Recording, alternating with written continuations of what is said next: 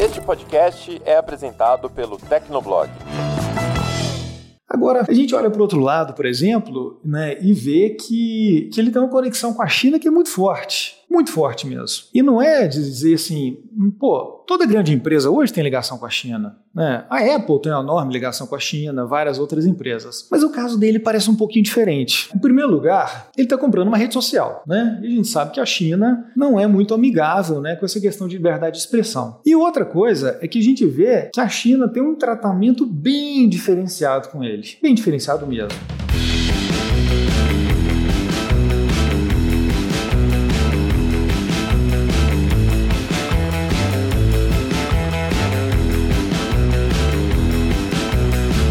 Ouvinte, seja bem-vindo. Está começando mais um episódio do Tecnocast. Eu sou o Thiago Mobilon. E eu sou o Paulo Riga. A rede social conhecida pelas polêmicas e tretas foi comprada pelo homem mais rico do mundo. O Elon Musk se tornou dono do Twitter, pegando todo mundo de surpresa e gerando uma série de discussões sobre o futuro da plataforma. No episódio de hoje, a gente conversa sobre os detalhes dessa aquisição e quem ajuda a gente é o Rodrigo Fernandes, especialista em finanças para negócios digitais. Aguenta aí que a gente já começa.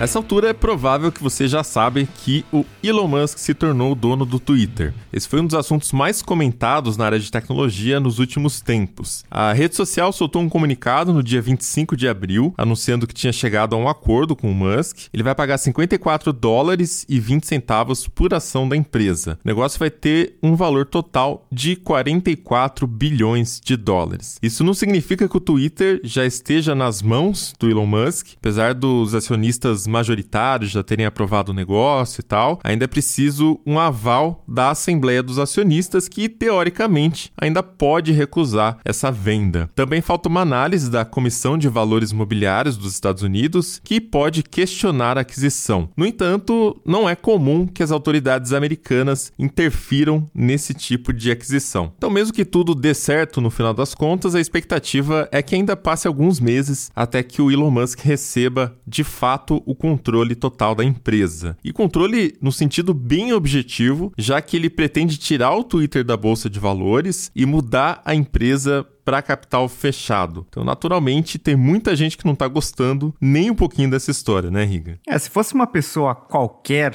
talvez ah, não tivesse tanto barulho, mas é o Elon Musk e os ânimos acabaram ficando mais acalorados. Todo mundo tem uma opinião sobre Elon Musk. E hoje ele é o homem mais rico do mundo, né? Isso é uma informação pública. A fortuna dele está estimada em 269 bilhões de dólares. Não sei se vocês é, podem fazer essa conta de cabeça, mas dá mais de um trilhão de reais, né? E na internet tem uma regra que é ninguém gosta de bilionário. Então, essa raça, né, de pessoas com muito dinheiro e tal, não é muito benquista lá nas redes sociais. O Elon Musk está envolvido em diversas outras empresas, a mais conhecida é a Tesla, né, de carros elétricos, está avaliada em um trilhão de dólares. Tem a SpaceX, muito bacana, fabricante de material para exploração espacial, que tem vários contratos, inclusive com a NASA. Uma mais recente, que é a Neuralink, investe em pesquisas para criar aquelas interfaces cérebro-computador, muito loucas, tem um Tecnocast sobre isso. E o, o, o, Musk, ele não surgiu ontem, né? Ele fundou ou ele tem participação em várias companhias bastante inovadoras, bastante importantes para o futuro. Se a gente for voltar no passado, uma empresa que ele fundou mais tarde se tornaria o PayPal, que é um serviço bastante utilizado hoje em dia. E essa carreira do Musk criou toda uma aura de pioneirismo, genialidade em torno dele.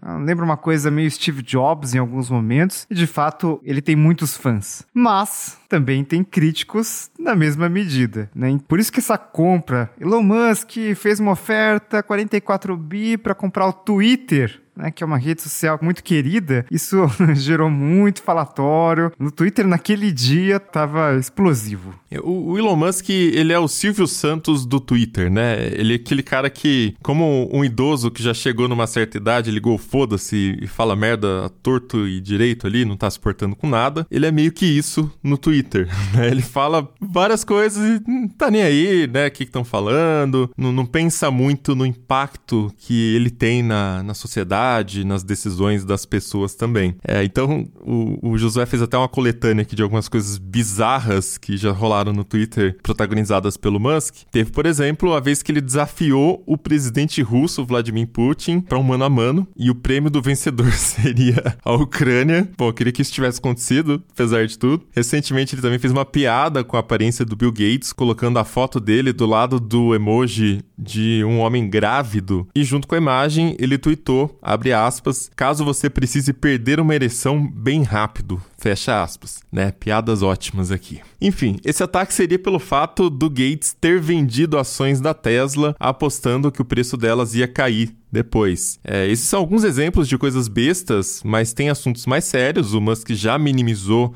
o pânico com a pandemia da Covid-19, por exemplo. É, lembro, inclusive, né, lá no começo, onde ele estava defendendo que não faz sentido o pessoal ficar em casa, enfim. Ele falava essas coisas abertamente, sem muita preocupação, e a gente sabe que isso tem um impacto, né? Não são só palavras ao vento ali. E antes disso, em 2018, ele tweetou que estava pensando em tirar a Tesla da bolsa de valores. Ele nunca cumpriu essa promessa, mas ela fez com que as ações disparassem na época o que pode ser considerado uma manipulação de mercado. Esse tweet custou ao Musk um processo por fraude e ele teve que pagar 20 milhões de multa e foi demitido da posição de presidente executivo da Tesla. Acho que o, cargo é o pior, né? Porque 20 milhões pro Musk não acho que faz qualquer diferença também. É, mas o, o, Musk ele tem esse histórico de mexer com mercados, umas coisas cheirando manipulação, né? Criptomoedas, acho que é um exemplo mais claro. O preço do Bitcoin já sofreu várias variações devido a alguns tweets do Elon Musk. É, da última vez, ele afirmou que ele aceitaria Bitcoin como pagamento na Tesla. O exemplo mais claro é o Dogecoin, né? Outras criptos aí. Ele falou, tweetou um ar sobre Dogecoin, aí explodiu a cotação da moeda, né? Que é, é uma meme coin, né? Vale fração de centavos ali. Então, quando sobe, muitas vezes acaba subindo bastante, e aí tem aquela galera que vende, tem aquela galera que compra lá na alta e despenca logo depois, enfim. É, muita gente olha para isso também como uma forma de manipulação de mercado. O Elon Musk também já usou o Twitter muitas vezes para criticar o Twitter,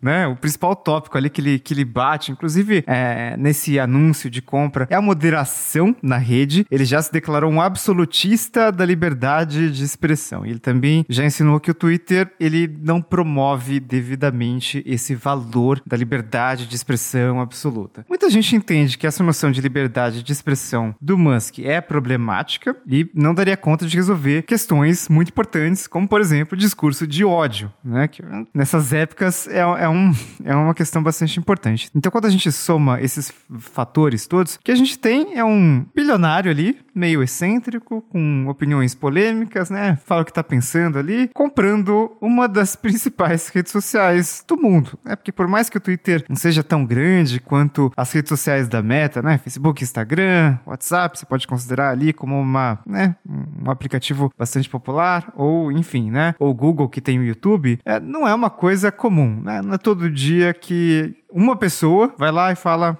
vou comprar essa rede social. É uma coisa bem diferente. Pois é, uma pessoa acho que é o, é o principal ponto aí, né? Uma pessoa chega e fala, ah, vou comprar e, e, e, faz tudo o que ele fez ali. Que o próprio processo de aquisição também foi uma confusão. É, ele começou ali se tornando o maior acionista individual do Twitter no começo de abril. Naquela época as ações da empresa já subiram quase 30%. E para o público geral, de fato, a impressão foi de que algo aconteceu do nada. Mas na verdade o Musk já tinha comprado ações ações do Twitter diariamente desde janeiro. Era um plano que já estava em curso fazia algum tempo. É, mas é muito louco, né? Porque ele comprou quase 10% do Twitter. Então, vocês Imagina, sei lá, como que ele fez isso? Porque ele não entrou lá no, no home broker ali da corretora com corretagem zero e fez um pix. Ah, vou comprar isso aqui 50 milhões de ações, o lote ali, é, confirma a ordem, digita 100 e pronto, sabe? É, deve ter sido... É, é, é difícil imaginar uma pessoa comprando 10% de uma empresa que, né, por mais que não seja tão grande, é uma empresa, pô,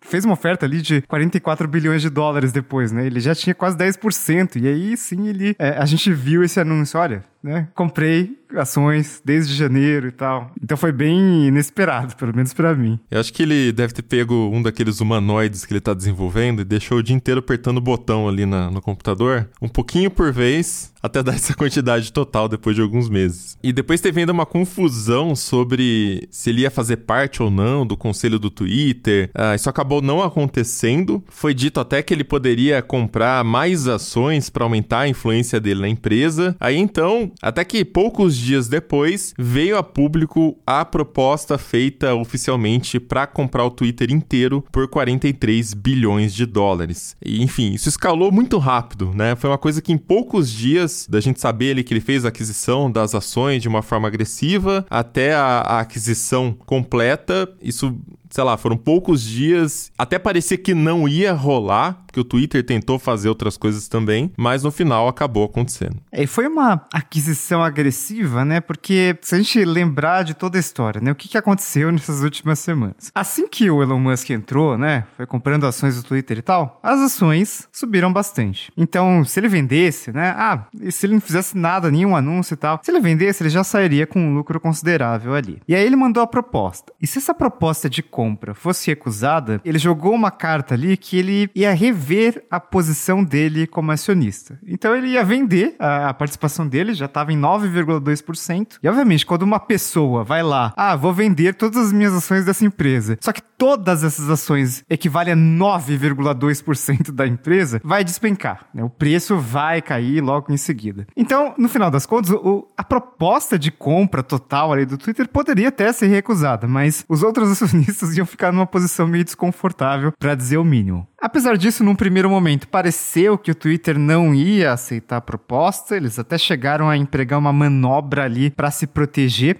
Essa manobra, ela é conhecida como poison pill. Ela é usada geralmente por acionistas de empresa para se protegerem de aquisições hostis, né? Que, né, vamos, vamos combinar, foi exatamente isso que aconteceu. Bem resumidamente, poison pill, é, ela permite que certos acionistas tenham desconto na compra de mais ações da empresa e assim eles conseguem se proteger de um comprador externo. Essa estratégia toda de poison pill, tudo que o Twitter acabou fazendo ali, dificultava os planos do Elon Musk no primeiro momento, só que aí, né, veio a reviravolta, veio a notícia de que o conselho aceitou, né, a proposta havia sido aceita, então o Elon Musk, né, vai ser o dono do Twitter, pelo menos isso é o que se espera. É, claro que tem aquelas questões regulatórias, mas a proposta está aceita e é, não é algo que né, uma pessoa comprando uma rede social não é algo que o, o, a SEC, né, a Comissão de Valores Imobiliários lá dos Estados Unidos, costuma barrar. Então, muito provável que isso realmente aconteça. Enfim, a gente não sabe muito bem o que, que isso significa para o Twitter, o que, que vai acontecer, né? A gente não está aqui também para fazer muito esse exercício de de prever o futuro, o que a gente sabe são as coisas que já foram ditas, por exemplo, questão da liberdade de expressão. Isso aí daria um Tecnocast à parte, porque tem tantas nuances, né? O Musk fala, por exemplo, de tornar o algoritmo da rede é, open source, para ficar mais claro como certos tweets são promovidos em, em vez de outros. Então a ideia seria aumentar a confiança entre usuários e desenvolvedores. É, chegou a falar até de colocar o algoritmo no GitHub, né?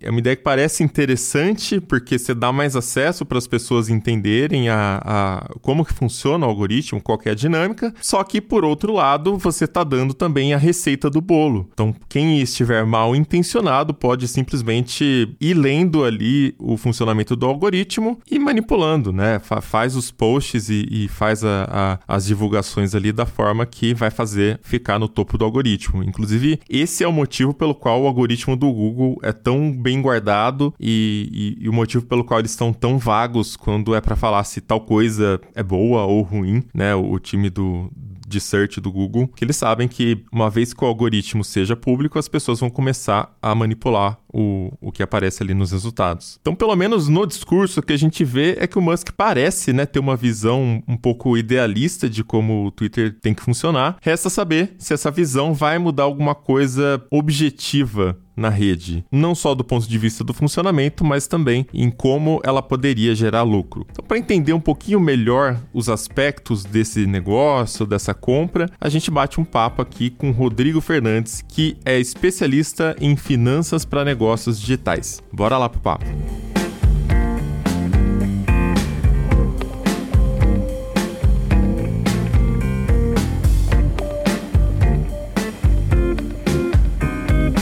Agora a gente conversa com o Rodrigo. E aí, Rodrigo, tudo bem? Bem-vindo ao Tecnocast. Olá, pessoal, tudo bem? Um prazer enorme estar aqui com vocês. Prazer é nosso e conta pra gente um pouquinho da sua trajetória com negócios digitais, startups e no que você está envolvido nesse momento. Tá, bacana. Bom, pessoal, a minha, a minha trajetória foi sempre ligada ao mundo né, do mercado de tecnologia. Eu me formei em computação, mas assim, no dia seguinte eu já saí da área técnica.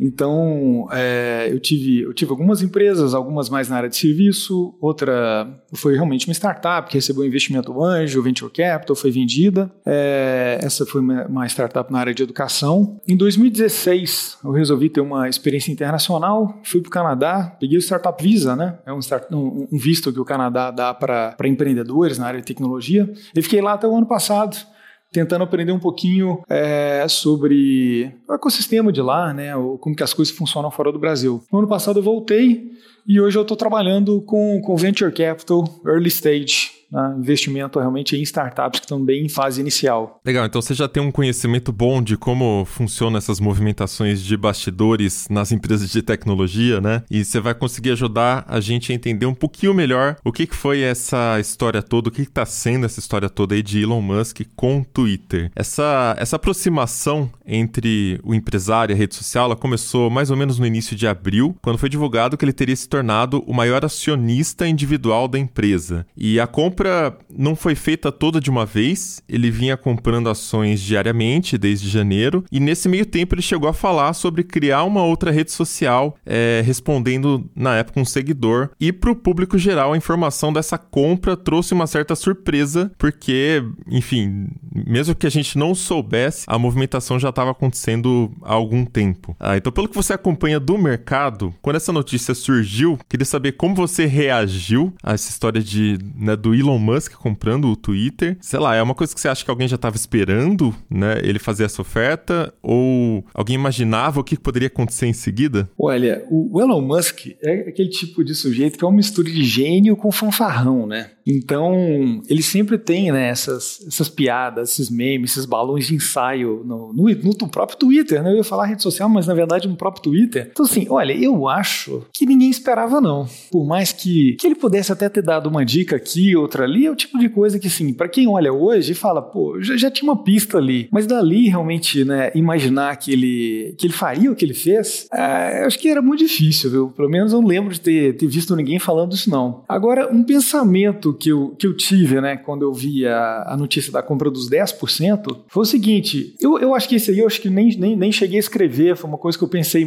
é, comigo mesmo. Falei, puxa vida, eu acho que o Elon Musk não é um cara assim que tem cara muito de, de fazer parte de um conselho, né? De discutir com o board o que, que vai fazer e ser um voto a mais com 10%. Eu falei, pô, é, me parece engraçado o Elon Musk se colocar nessa posição. E, efetivamente, né? Logo depois ele vem com oferta de, de compra da empresa inteira né? Parece que com os 10% ele até tentou, né? Se uma, uma forma de ter realmente uma voz dentro da empresa um pouco mais forte, mas o board ficou bem assustado, criaram até umas cláusulas, né? Que impediria ele de comprar mais. Aí, eu não sei se, enfim, né? Já era o plano dele inicial, mas dali a pouco ele, né? Parece que falou, poxa, aí não, né? Isso eu não quero, então eu vou comprar tudo. Mas realmente eu acho que isso aí surpreendeu toda a internet mesmo. E quando a gente fala do, do Elon Musk, né, tem vários empreendimentos em que ele está envolvido, né, Tesla, SpaceX, e no Twitter, especificamente, a gente vê algumas ações um tanto questionáveis, né, no perfil dele no Twitter. Então, criptomoedas, né, toda aquela história da Dogecoin, então ele já foi praticamente sozinho responsável por grandes oscilações, né, de especulações de criptomoedas, então o negócio subia 20%, quando ele falava um A, aí depois ele falava B, aí caía 30% e não sei o quê. E dá para dizer que eh, algumas dessas ocasiões se enquadram até numa manipulação de mercado. Então é um estilo bem agressivo de operar, a gente viu também um pouco disso nesse caso do Twitter. E você, Rodrigo, chegou a comentar numa thread que o Elon Musk tinha colocado o Twitter numa situação em que talvez o Twitter tivesse ficado sem escolha, a não ser aceitar a proposta. Então, eu queria que você explicasse melhor isso, que, que co como que se deu essa, essa proposta do Twitter e todo o processo ali por trás é, com relação a, a, mercado e talvez uma possível manipulação, uma coisa meio agressiva ali. Pois é, como eu não sou da área, realmente, né, eu não, eu não consigo dizer bem qual é o limite, né, do que que realmente é uma pessoa que é influente, né, e o que que, que chega a ser uma manipulação de mercado.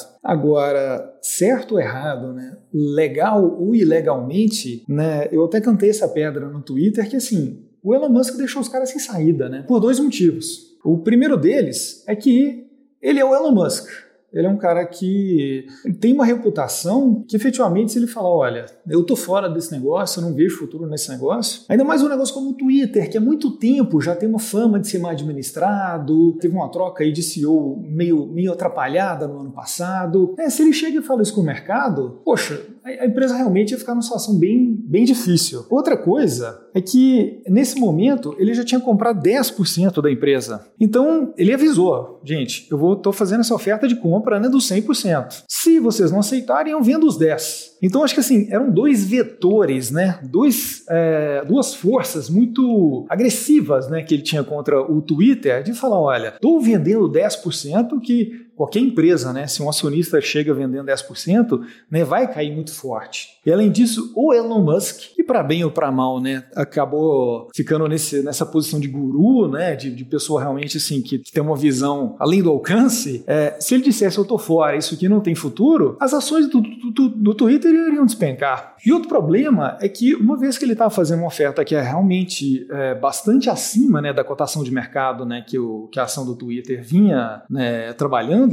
o board, né, a diretoria do Twitter poderia ser processada pelos acionistas, né, porque eles têm um mandato de cuidar do interesse dos acionistas. E, e eles estariam fazendo algo contra né, esse, esse, esse mandato deles. Então, realmente, eu acho que ele fez um plano aí que, que deixou a empresa sem saída mesmo. Quando você diz que estaria fazendo algo contra, seria o quê? No sentido de permitir que as ações tivessem uma queda drástica? Seria isso? É, eu acho que assim, ele teria a repercussão midiática e a repercussão de mercado, né? Está vendendo né, num, num, espaço de tempo relativamente curto 10% das ações, né? Na verdade, até antes mesmo da venda, só dele falar, né? Só do mercado ver que isso iria acontecer, todo mundo já ia precificar essas ações do Twitter lá embaixo, né? Então, realmente, né? Teria um conflito de interesses, né? um problema aí com os acionistas que seria bem complicado. Isso é um ponto bem complexo também, né, Rodrigo? Porque assim, a gente sabe que tem muito AUE no mercado, é muita cotação em cima de notícia e notícia por conta da cotação. O Elon Musk, como o Rico apontou mesmo, é um cara que se aproveita muito disso no Twitter dele, com ativos que talvez não sejam é, regulados, e aí, enfim, sem entrar em problemas, você consegue falar, comprem isso, e aí o negócio sobe, o cara vai lá e vende, né? Então, ele fica nesse joguinho de, de comprar e vender criptomoeda e agora, pelo jeito, fez isso com uma rede social. É, os diretores da empresa, da rede social, eles não deveriam ter uma orientação mais pro longo prazo, pelo menos pro médio prazo, porque é óbvio que se você vender uma grande quantidade das ações da empresa, naquele dia a cotação vai cair, mas no médio prazo, no longo prazo, aquilo ali não significa nada, é só mais uma notícia, é só mais uma. É, é só mais auê, né? É só mais baderna. Então, o interesse da companhia não deveria ser mais no médio e longo prazo, em vez de ficar se submetendo ao que está acontecendo no noticiário hoje? Olha, eu acho que sim. E eu acho que isso poderia ter, ter acontecido se essa fosse uma empresa como o Facebook, que tem o fundador como no papel de CEO e no papel de, de um grande acionista. Agora, numa empresa né, que já teve uma diluição grande, que tem um CEO que aqui de mercado, né, que era da equipe. Enfim, não é aquele CEO, né, que foi o fundador, que tem um sentido de missão, que vai bancar, né, aquela decisão, mesmo que seja contrária aos maiores interesses do mercado, como de certa forma o Zuckerberg está fazendo no Facebook, né, com, com investimento investimento no, no metaverso, nesse caso eu acho que realmente o, o, executivo fica sem saída, o conselho fica sem saída. E a estrutura do Twitter, além de tudo, né, a estrutura de, de ações, é daquele tipo que é considerado como uma boa prática de mercado, que é assim, aquele que tem mais ações, tem mais votos. No Facebook, não. O Zuckerberg tem um tipo diferente de ação que dá o controle dele da empresa praticamente se ele tiver uma parte né, muito menor da empresa que ele tem hoje, muito menor que outros investidores. Então acho que tem uma série de fatores aí, né, da estrutura da societária, o poder de, de influência, de decisão do CEO atual, até mesmo uma coisa quase que né, filosófica, né, dele ser um, um, executivo e não o fundador mais missionário, né, com uma missão, é, realmente deixaram ele numa posição sem saída. Mas, Rodrigo, não sei se você também sentiu uma certa estranheza, porque antes de aceitar essa venda, né, o conselho do Twitter empregou uma estratégia chamada Poison Pill, né, que é quando a empresa permite a,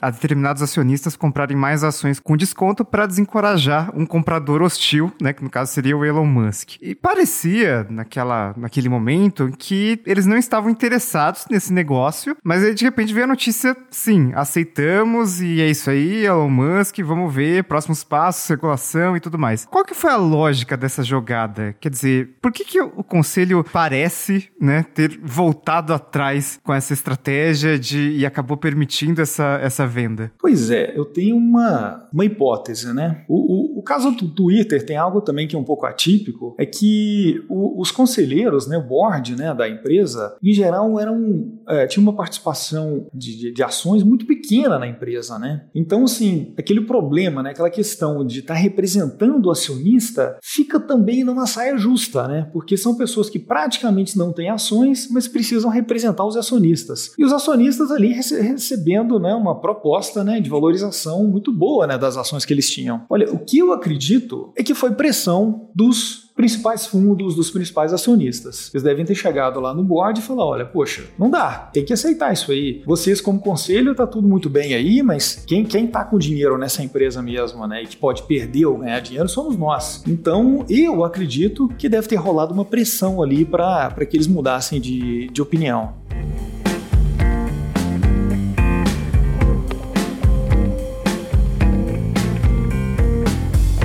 E aí tem um, um, outro ponto também que é: o pessoal tem sempre soluções milagrosas no, no, Twitter para a fome no mundo, né? Aquelas coisas todas. E o Elon Musk até esteve envolvido numa dessas polêmicas sobre, ah, não sei quanto lá ia acabar, erradicar a fome no mundo. E, e aquela confusão básica sobre o que, que é o dinheiro líquido de verdade, né? As pessoas têm essa concepção de que o, o. Eu vi até uma thread uma vez, um cara falando literalmente isso: que esses bilionários são como dragões deitados em ouro acumulando para falar falar que tem. Ou seja, daria pro Elon Musk comprar, né, como se estivesse jogando uma moeda pro ar. Assim, ele comprava porque a fortuna dele é de 269 bi, e segundo o que acabei de consultar no Google, e esse negócio foi avaliado ali, o, o total acho que 44 bi, né, que seria essa compra. Mas não é bem assim, né, Rodrigo? O Elon Musk não tem essa grana para tirar do bolso e dá para comprar o Twitter, assim, ó, toma aqui do, do meu, ali do, do cofrinho que tava na minha casa, toma aí 44 bi em notas de 100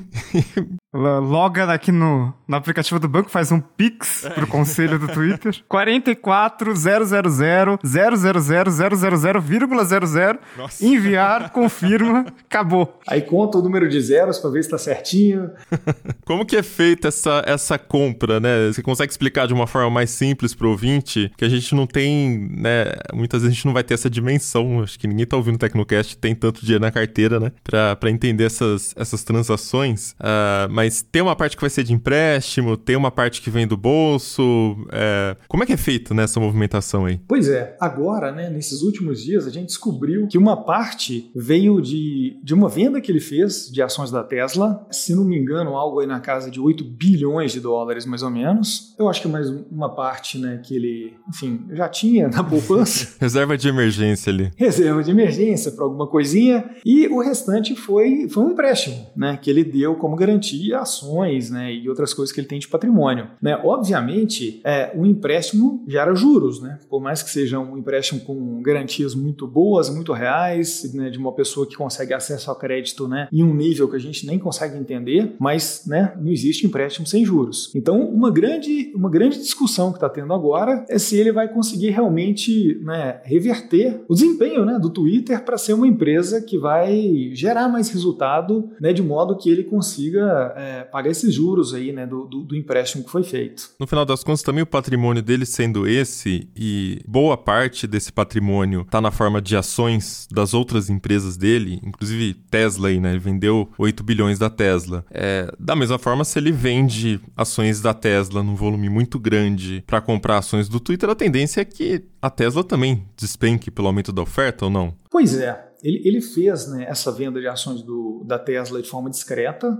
né, enquanto todo mundo está fazendo especulação de onde ele tiraria tanto dinheiro. E assim que foi publicado né, essa venda, né, no, no fechamento lá dos relatórios, ele declarou publicamente que estava encerrado, que isso não era assim só uma parte da venda que ele estava fazendo. Então eu acho que, que realmente ele conseguiu trabalhar de uma forma assim que, que ele acalmou o mercado. Na hora que o mercado ficou sabendo, falou gente, já vendi, já acabou, não vou vender mais. Então se ele tivesse né, declarado antes, né, como no caso do Twitter, ele poderia criar um movimento de mercado, né? Mas como ninguém soube e ele ainda é, fechou, né, a, a, declaração dizendo: olha, vocês estão vendo o relatório e acabou, eu acho que ele até conseguiu segurar. É, as ações da Tesla, como várias né, ações de tecnologia, vinham caindo já nos últimos tempos. Mas não me parece que esse, esse movimento do Musk acabou fazendo grande diferença nessa queda, não. É difícil imaginar o que está se passando na cabeça do Elon Musk, mas vamos tentar né, imaginar o que está acontecendo. Porque quando a gente olha para os empreendimentos dele, né, ele tem a Tesla, né, é uma das empresas mais conhecidas dele. E aí tem, por exemplo, a Solar City. Pô, energia solar, né? Carro elétrico, tem a ver ali e tal. Aí tem SpaceX, foguetes, alta tecnologia, assim como Tesla, também empresa de alta tecnologia. Aí tem Neuralink, né? Pô, muito legal. E aí de repente aparece Twitter. Então, na sua opinião, Rodrigo, o que, que ele ganha com essa aquisição? Né? Por que, que o Twitter seria tão importante para Elon Musk? Porque ficou claro né, que por mais que a gente não, não entenda muito bem o que tá passando na cabeça dele, ele fez isso de uma forma muito estratégica, né? Porque tava comprando ações ali desde o começo do ano, aí jogou aquela cartada lá que o conselho ficou meio sem saída, então foi bem planejado. Então ele realmente quer isso. Por que que ele quer? Eu acho que tem algumas possibilidades, né? Se a gente pensar, né, historicamente, é bastante comum, né, pessoas poderosas quererem dominar meios de comunicação, né? A gente até tem aí nos há poucos anos atrás, né, o Jeff Bezos comprou o Washington Post. De certa forma, a compra do Twitter chega a ser muito mais estratégica ainda do que a do próprio Washington Post. Agora a gente entra numa encruzilhada, que é a seguinte: ele fala muito em liberdade de imprensa, ele fala muito né, de contas né, do Twitter que foram bloqueadas, como a do, do ex-presidente né, Donald Trump, que não deveriam ter sido bloqueadas. Enfim, sem entrar no mérito da, da questão, mas sempre tendendo o discurso mais na linha da liberdade de imprensa. É, e dizem que ainda o Peter Thiel, por exemplo, né, que foi o cofundador de, com ele na, no PayPal, né, outro bilionário, tudo, é, incentivou muito que ele fizesse a compra do Twitter nesse sentido de liberdade de imprensa, etc. e tal. Agora, a gente olha para o outro lado, por exemplo, né, e vê que, que ele tem uma conexão com a China que é muito forte muito forte mesmo. E não é dizer assim, pô, toda grande empresa hoje tem ligação com a China. Né? A Apple tem uma enorme ligação com a China, várias outras empresas. Mas o caso dele parece um pouquinho diferente. Em primeiro lugar, ele está comprando uma rede social. Né? E a gente sabe que a China não é muito amigável né, com essa questão de liberdade de expressão. E outra coisa é que a gente vê que a China tem um tratamento bem diferenciado com ele. Bem diferenciado mesmo, sabe? A gente viu, por exemplo, que Enquanto toda empresa é obrigada a fazer uma joint venture, né, juntar-se com uma empresa local para criar um negócio na China, a gente vê que o caso dele ele foi dispensado não foi necessário fazer esse tipo de parceria. E, e, que a China parece que tem uma visão muito estratégica sobre a atuação dele. É basicamente como se eles pensassem assim: olha, é, esse cara aqui vai montar o ecossistema de mobilidade é, urbana elétrica na China. E eles têm uma série de contratos. A China emprestou dinheiro para ele, para fazer as suas empresas. Então, enfim, tem muita coisa aí que, que a gente pode pensar: ok, mas governos fazem isso com empresas quando querem incentivar, mas parece que no caso dele tem um temperinho a mais. E aí, como é que fica, né? A gente sabe que essas coisas estão todas conectadas, pô, no final são pessoas. Então, assim, é, será que né, em certo momento a China vai falar: olha, tá tudo bem, a gente está fazendo aqui, o faturamento deles na China já estava atingindo metade do faturamento dos Estados Unidos, ou seja, é algo realmente assim, fora do comum. Mas aqui, vem cá, Musk, se, se, se o Twitter começar a continuar fazendo isso, isso, isso, a gente vai cortar esse negócio aqui. E os contratos que eles têm com a China tem umas cláusulas bem estranhas, sabe? Uma série de coisas falando: olha, se tal coisa aqui sair do lugar, é, tudo que foi feito pode ser reapropriado pela China, sabe? Então, né, será que isso não pode cair na mesa? A gente fica num dilema entre o que ele sempre falou, o que pessoas ligadas a ele falam e algumas ligações dele. Tem uma regra muito interessante, né, para ver qual é o interesse de uma pessoa, né, que é chamado follow the money, né?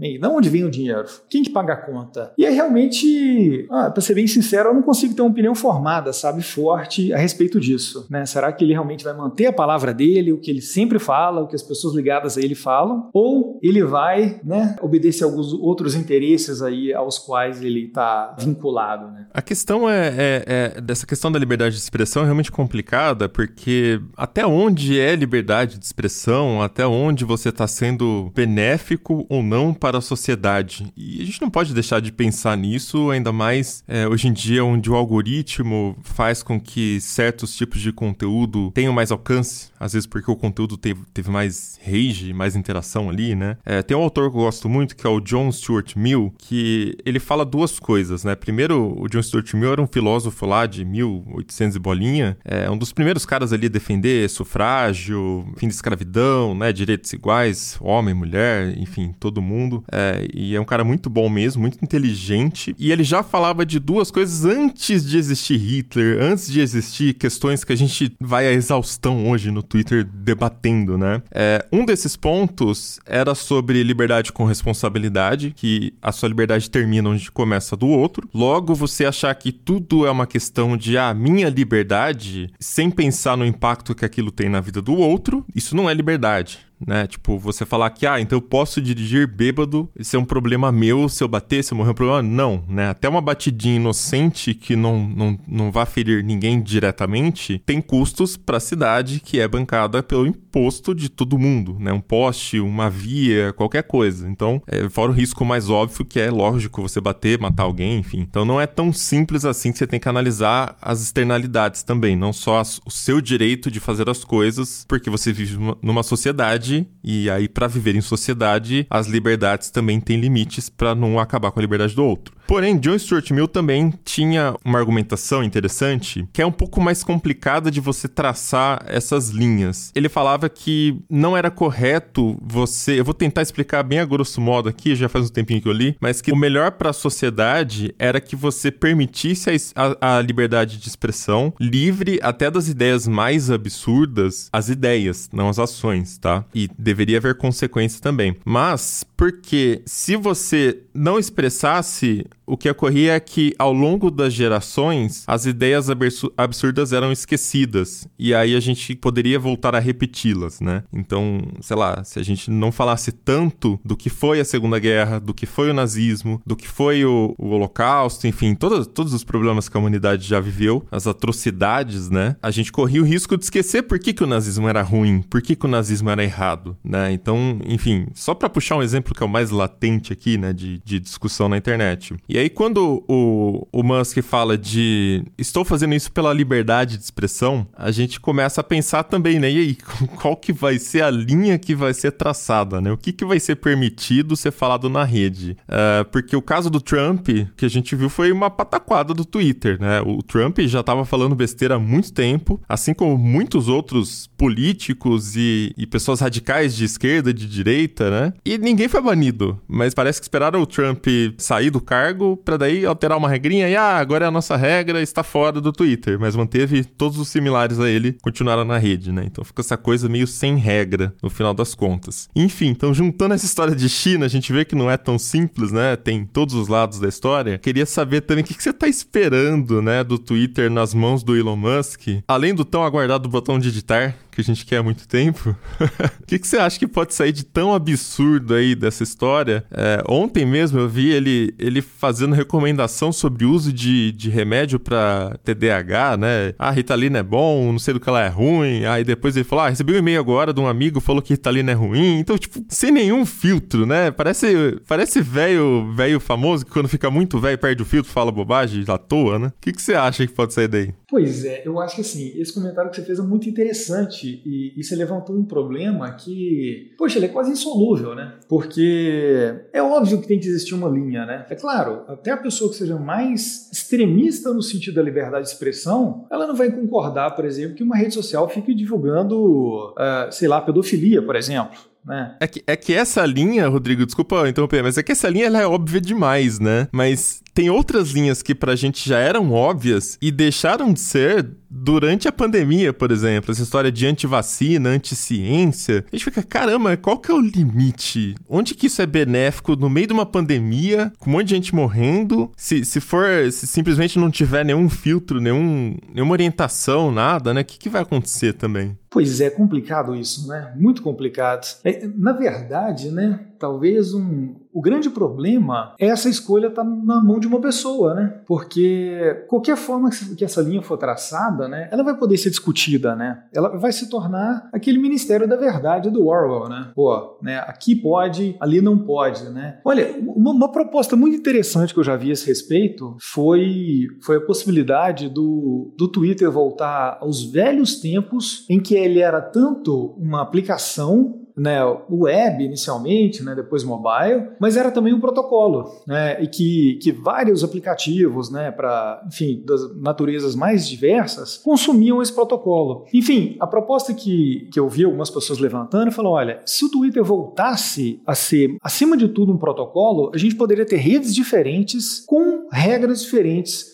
todas elas naturalmente submetidas à justiça e né, às regras de cada país. Eu acho que talvez essa poderia ser uma saída. É, bem, ainda assim, vai ter alguém que de repente vai implantar esse protocolo e vai abusar, né, vai colocar uma posição que seja realmente muito extremista? Eu, eu, eu acho que, que é provável que sim. Mas pelo menos assim, eu acho que talvez uma saída dessa, né, vamos dizer, nessa pluralidade, talvez ainda seja menos pior do que ter uma pessoa, um grupinho fechado de pessoas, né, não eleitas, né, que defina defina qual é essa linha, né? Bem, é, é, o tipo de coisa que tradicionalmente, né, até realmente a gente ter as plataformas de internet e tudo mais, esse era o tipo de coisa que era definida por governos, né, que em tese, né, nos bons países eram democraticamente eleitos, né? Agora a gente, né, vai ter uma empresa aí privada de capital fechado que vai estar tá definindo o que, que, pode ser dito e o que, que não pode ser dito. E amarrando é, essa, essa discussão, né, que, que já é bastante complexa, amarrando ainda com a questão aí de um eventual, né, conflito conflito de interesses aí com a China, das ligações que ele tem com a China, a gente pode pensar o seguinte: olha, tem várias formas da gente definir essa linha, de definir né, o nosso conceito de liberdade, mas provavelmente nenhuma dessas definições que a gente teria seria compatível com o jeito chinês de se pensar. Então, mesmo aqueles que estão mais à direita, mais à esquerda, enfim, talvez possam ficar um pouco preocupados, né? Uma pessoa com grandes interesses na China sendo quem dá né, a palavra final sobre qual que é o limite da liberdade de expressão, né? Mais uma vez, né, seja qual for esse limite, eu acho que não é, não é um limite que a gente gostaria de ter muito tempero de China, né, pela nossa cultura ocidental. Até porque o Twitter é bloqueado na China faz muito tempo, né? Assim como todas as outras redes sociais grandes ali, é, os chineses não têm acesso direto. E aí é,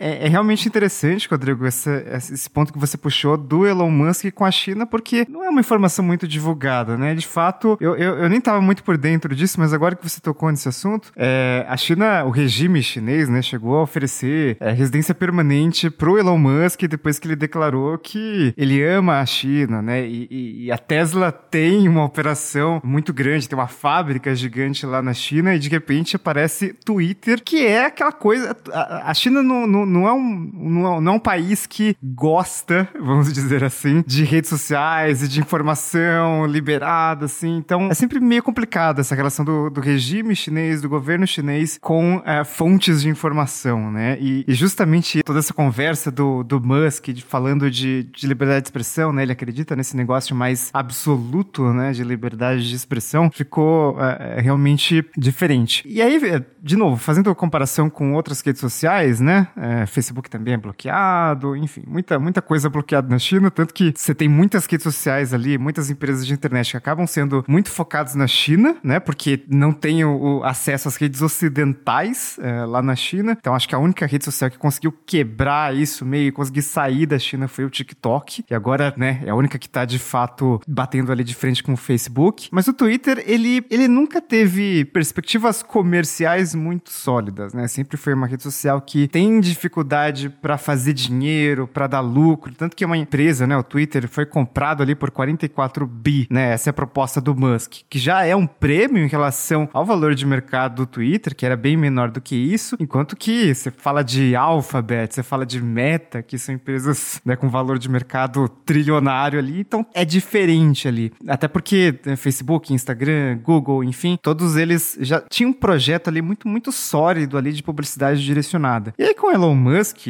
é, a, até pelo fato de é, ele ser um cara, sei lá, de alta tecnologia, né, fabricar bateria, não sei o que lá, é, mesmo assim a gente acha que talvez possa mudar, né, afinal ele tá jogando dinheiro lá dentro. É, será que a gente consegue imaginar ali quais são as possibilidades como negócio do Twitter? Quer dizer, você acha que o Elon Musk pode trazer alguma coisa de novidade em termos de negócio para o Twitter, uma rede social que sempre teve essa dificuldade de fazer dinheiro e de fato ser lucrativa? Pois é, olha que coisa, né? Quando o Snapchat foi criado, o Twitter já faturava 2 bi, né, 2 bilhões de dólares com publicidade. Quando ele foi criado, quando ele ainda nem monetizava, quando ele estava em zero né, de publicidade. Hoje em dia, as duas empresas faturam a mesma coisa, ou seja, o ritmo né, da Snapchat foi muito mais ágil né, do que do Twitter. Olha, o caso do Twitter eu acho que tem, tem dois lados para a gente olhar. Um, que eu acho que são algumas limitações inerentes à plataforma, né? Porque assim, o Twitter, né, ele, ele se tornou aquele lugar que você tem que estar tá como presença do ponto de vista de influenciador, econômica, uma influência política, é onde os grandes assuntos são tratados, né? Essas coisas não são tratadas no Facebook, no Instagram, são todas no Twitter. Só que por outro lado, a relevância que ele tem do ponto de vista de influência e do ponto de vista social não é alinhado com a relevância que ele tem do ponto de vista comercial. E aí eu acho que tem algo aí que é inerente ao produto, né? Um lugar de você ficar falando sobre questões, vamos chamar, vamos chamar assim, né? De chatas, né? É, o Instagram é um lugar de falar de coisa legal. O Twitter a gente fala de economia, de política, né? Esses temas mais chatos. Ele é um ambiente menos, menos propício, né? Para publicidade. Imagina, as pessoas estão lá discutindo dólar, não sei o que mais, bolsa de valores, política, né? E, e você entra com uma publicidade, né? O ambiente é menos interessante para isso. Agora, por outro lado, grande parte do mercado acredita que realmente assim uh, o mecanismo de publicidade do Twitter tem deficiências sérias e que realmente ele poderia estar tá trabalhando muito melhor nesse aspecto, né, na entrega da publicidade para as pessoas certas. Então acho que tem os dois lados, mas me parece que há espaço também em termos de gestão para o Twitter entregar um serviço melhor para o publicitário, né, para quem, quem realmente paga a conta, né? O usuário,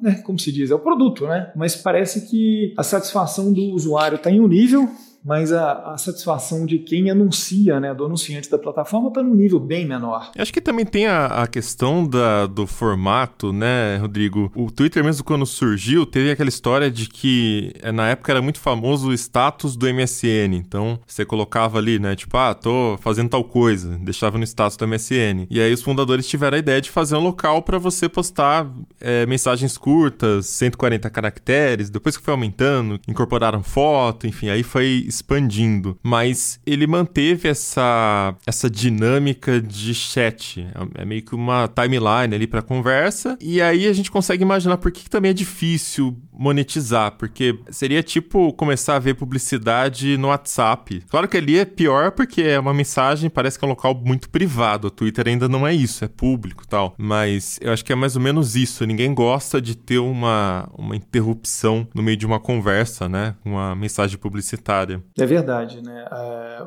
no, no, formato atual, né? Você não tem longas discussões no Instagram, né? É, no Facebook você pode até ter, mas também não é tão comum. O Twitter é o lugar para isso, né? E enfim, e aí começa, né? O, a, as tretas, as discussões polêmicas e de um modo ou de outro também começam os raciocínios mais ou menos encadeados, né? Aí como você bem disse, né? ninguém quer uma publicidade no meio disso aí, né? Mas eu acho que enfim, o Musk pode estar vendo as duas coisas, né? Realmente o lado dele que seria, enfim, ou realmente libertar libertário ou algum interesse mesmo que não é tão, tão nobre, né, de estar tá dominando um meio de comunicação tão estratégico, e o lado de negócio mesmo, de falar, pô, dá para extrair mais valor desse negócio aí. Eu acho que acho que pode estar tá tendo essas duas visões aí na, em cima da mesa.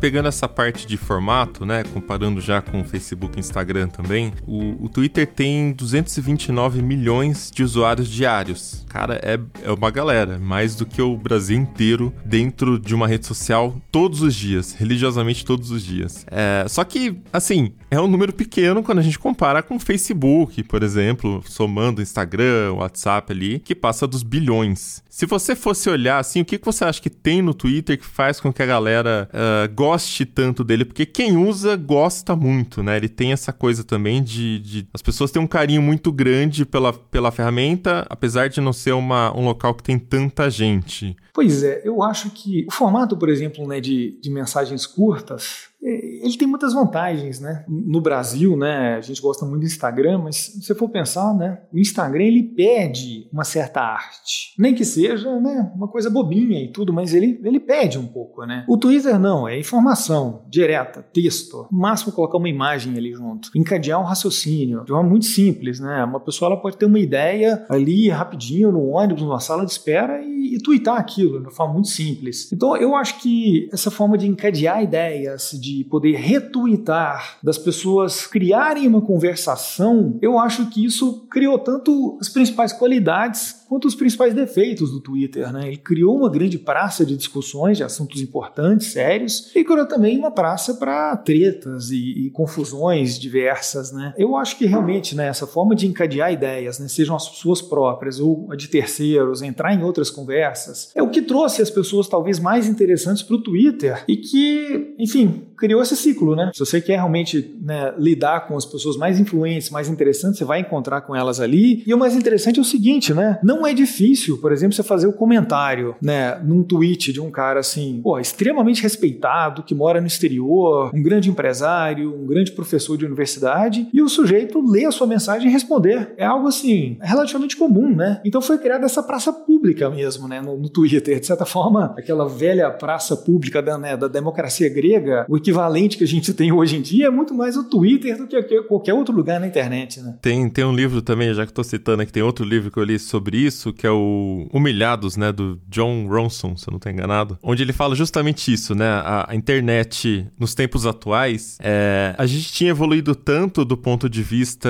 jurídico, de, de ter um julgamento justo mesmo, apesar de que não 100%, mas já era bem melhor do que a 150 anos, ou quase, sei lá, 200, onde as pessoas eram apedrejadas em praça pública porque, sei lá, o marido foi infiel à esposa, vice-versa, né? Principalmente a esposa infiel ao marido nesse caso. Então hoje em dia não, tipo, cara, você vai no tribunal, é feito um você faz o contrato antes do casamento e depois você segue o contrato ponto final, não tem essa coisa toda, né, o julgamento em praça pública. Só que ele voltou muito por conta também do Twitter, das redes sociais, onde vidas são destruídas, às vezes em um dia, por conta de informações falsas, né?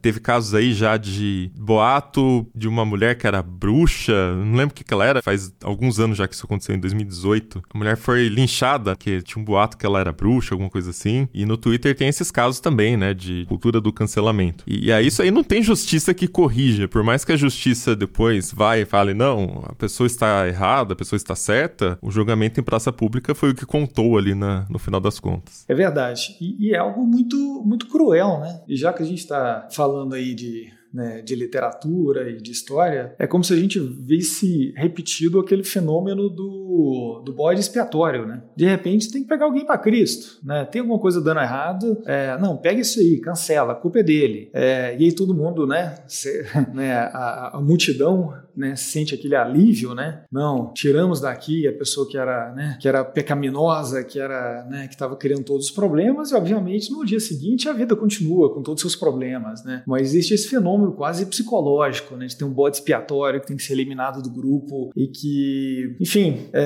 inevitavelmente, né, é um fenômeno humano, né, que acaba sendo refletido também na internet, né? É, é, essa questão toda, né, do, do, do que acontece na internet é terrível também, né? Porque ele é um reflexo da natureza humana, mas é pior do que isso, né? Porque ele amplia muito esse reflexo. Então a gente fica num dilema, né? Poxa, na sociedade existem todos esses problemas, mas dali a pouco, quando você tem uma pessoa que pode falar uma coisa desse tipo, né? Pode criar um problema, um constrangimento para terceiros e ser ouvido por milhares ou milhões de pessoas, é, tem uma situação complexa, né? Uma situação que nunca aconteceu antes na história da humanidade. Né?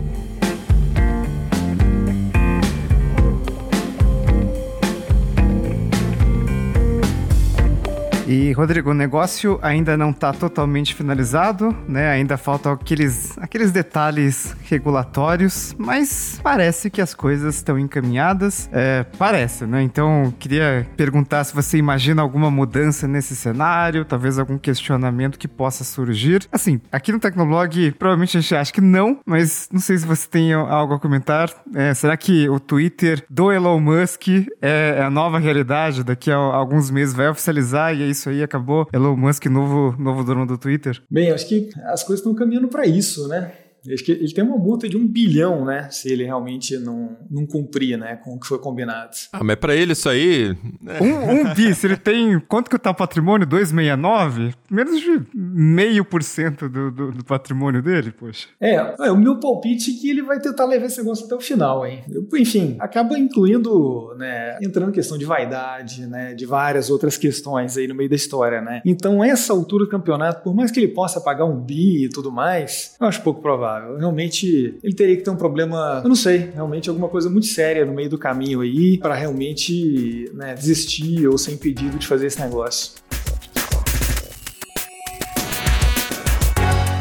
Então é isso, vamos chegando ao final de mais um episódio do Tecnocast e conta pra gente o que, você achou aí desse movimento, dessa venda do Twitter. Você é do time que ficou feliz ou você é do time que tá com medo do que pode acontecer? Manda pra gente seu comentário lá na comunidade.tecnoblog.net ou comenta com a gente aonde? No Twitter, só marcar o arroba Tecnocast. E se quiser continuar o papo direto com a gente nas redes sociais, em todas eu sou arroba Mobilon e arroba Paulo Riga. Este Tecnocast foi produzido pelo Josué de Oliveira, editado pela Raquel Igni e a arte da capa é do Vitor Pádua. A gente fica por aqui, voltamos com outro episódio semana que vem. Até lá. Valeu!